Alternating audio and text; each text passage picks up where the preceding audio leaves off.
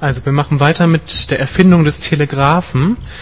Ähm, der Buchdruck, der hatte eine Explosion von Information und Wissen gebracht, aber war noch nicht der entscheidende Schritt in Richtung unserer Informationsgesellschaft. Und diese Ehre kommt jetzt dem Telegraphen zu. Denn durch diese Erfindung wird zum ersten Mal die Verbindung von Kommunikation und Transport gelöst. Vorher konnte eigentlich keine Information schneller als mit etwa 55 Stundenkilometern transportiert werden, so schnell war damals ein Zug. Als jetzt aber die Information in elektronische Impulse umgesetzt werden kann, da wird sie quasi von der Bindung an Zeit und Raum gelöst und kann jetzt mit Lichtgeschwindigkeit um die Welt geschickt werden. Und diese Erfindung war natürlich technisch aufregend, aber hat auch das Weltbild von einer ganzen Generation verändert und aller nachfolgenden Generationen dann auch. Und das hat damit zu tun, dass jetzt die Information eigentlich ihren lokalen, ihren örtlichen Bezug verloren hat. Vorher hatte eine Nachricht oder eine Information dann ihren Sinn, wenn sie Bedeutung hatte für die Menschen in direkter Umgebung.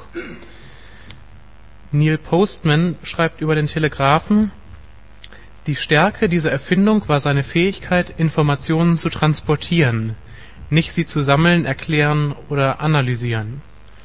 Auf einmal flogen also unendlich viele Nachrichten und Informationen um die ganze Welt. Das kommt uns in Zeiten des Internets gar nicht mehr so ungewöhnlich vor, wir brauchen auch selbst nur Zeitungen aufzuschlagen ähm, und lesen dann Überschriften wie Selbstmordanschlag in Jerusalem, weitere Truppen nach Afghanistan, Heimsieg für den HSV, Bankenkrise erreicht Europa, Tiefausläufer erreicht Norddeutschland am Wochenende. Eine ganze Fülle von Nachrichten und wir müssen selbst entscheiden, was Bedeutung hat. Damals war das was Neues, dass man jetzt selbst entscheiden musste, was sind eigentlich die wirklich wichtigen Nachrichten. Und in so einem Wust von Informationen geht dann auch irgendwann das Geschichtsbewusstsein ein Stück weit verloren. Und wir versinken in so einer Soße von Nachrichten und es gibt eigentlich gar keine Basis mehr zu beurteilen, was für mich und für die Welt von Bedeutung ist und was nicht. Und seit der Erfindung des Telegraphen ist ja eben diese Entwicklung weitergegangen durch Fernsehen und Internet. Und es ist ja völlig klar, dass jemand in, in so einer Kultur aufwächst, nichts mehr anfangen kann mit sowas wie einer absoluten Wahrheit das passt einfach nicht rein. Wenn ein Kind dieser Zeit ähm, jemanden erlebt, der auftritt und auf einmal Sinn aus all diesem Chaos machen will. Und wenn jemand von einer großen Heilsgeschichte erzählt, die alle anderen Geschichten umfasst und in sich einschließt. Und so jemand, der so auftritt, kann eigentlich nur noch als arrogant gelten. Letztlich gibt's keine natürlichen Autoritäten mehr. Und die Wahrheit der Bibel, die gilt jetzt nicht mehr oder nicht weniger als die Wahrheit, die Jürgen Fliege oder Barbara Salisch verkündet. Und ich denke auch die Metaphern, wie man sich äh, Wissen aneignet, ändern sich völlig. In der Moderne hat man sich das Aneignen von Wissen wie so eine Art Gebäude vorgestellt. Unten gibt's ein festes Fundament und im christlichen Kontext wäre das die Heilige Schrift. Darüber dann eine solide Theologie und wenn ich das habe, dann kann ich darauf mein Handeln, meine Praxis setzen. Und das stellt man sich heute eigentlich ganz anders vor und die Metapher hat sich gewandelt hin zu einem Netz oder einem Netzwerk. Jetzt gibt's kein Fundament mehr, sondern nur ein Netz an Wahrheitsmomenten, die zusammengebunden werden durch Erfahrung. Und sinnvoll und glaubwürdig wird dieses Netz eben durch das Zusammenspiel der einzelnen Bausteine. Und je mehr Verbindungen es zwischen den einzelnen Wahrheitsmomenten durch Erfahrungen gibt, desto dichter und fester wird dieses Netz. Und dann, so kommt es auch, dass Erfahrung und Glaube sich jetzt gegenseitig in beide Richtungen bedingen. Der nächste Meilenstein ist das Radio.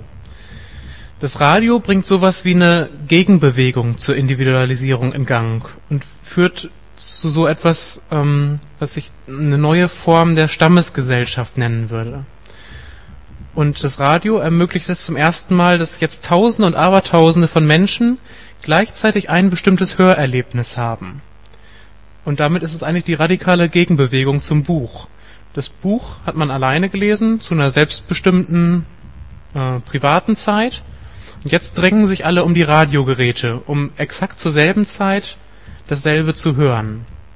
Das Radio, das ermöglicht gemeinsame Lieder, gemeinsame Erlebnisse, gemeinsame Geschichten, aber eben weit über die Dimension von einem kleinen Lagerfeuer hinaus, das mein eigener Stamm hat, sondern ebenso weit die Radiowellen den Schall tragen.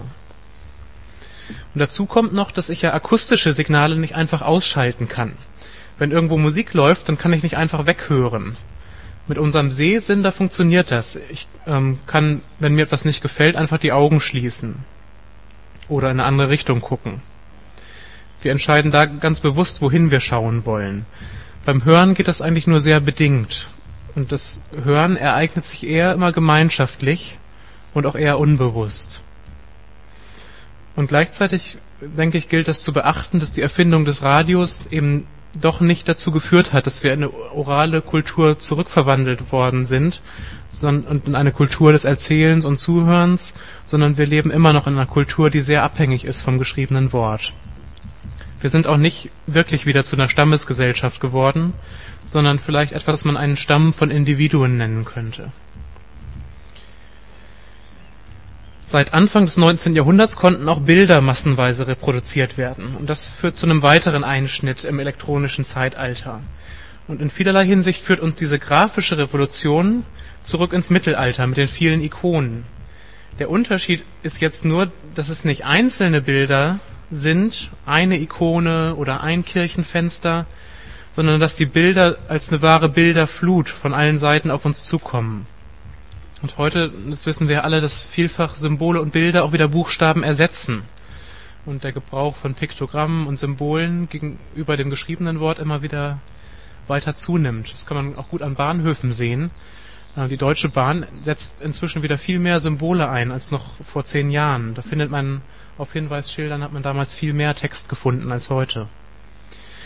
Und die Zunahme an Bildern, die führt in unserer Gesellschaft dazu, dass wir eben weniger abstrakt und linear denken, als vielmehr konkret und ganzheitlich. Und aus dem klaren Schwarz-Weiß-Denken sind viele Graustufen geworden. Wir haben wahrscheinlich alle schon mal die Redensart gehört, ein Bild sagt mehr als tausend Worte. Was meistens damit gemeint ist, wenn jemand das sagt, ist, ähm, dass ein Bild etwas besser vermittelt als Worte. Das kann auch manchmal so sein, aber ich glaube, diese Redensart ist eigentlich gar nicht richtig. Weil eigentlich müsste man sagen, beides sind völlig verschiedene Medien. Und beide haben jeweils ihre Vorzüge und ihre Nachteile. Worte können manches sagen, manches auch Bilder.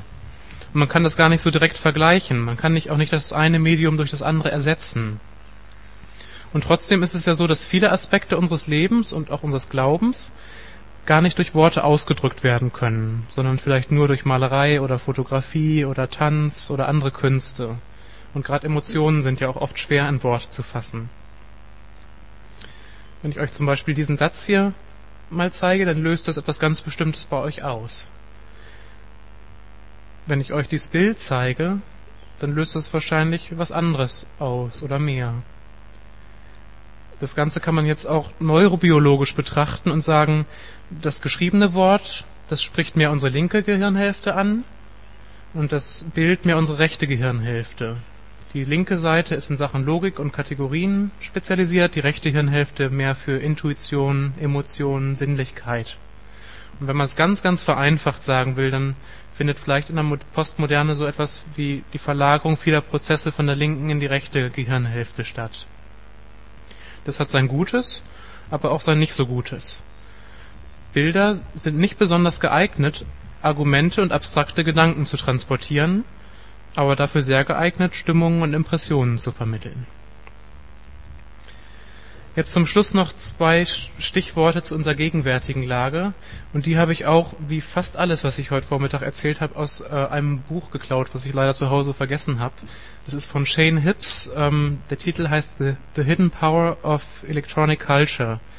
Ähm, und eigentlich ist das, was ich heute Morgen gemacht habe, so ein bisschen Zusammenfassung dieses Buches angereichert durch ein paar eigene Ideen.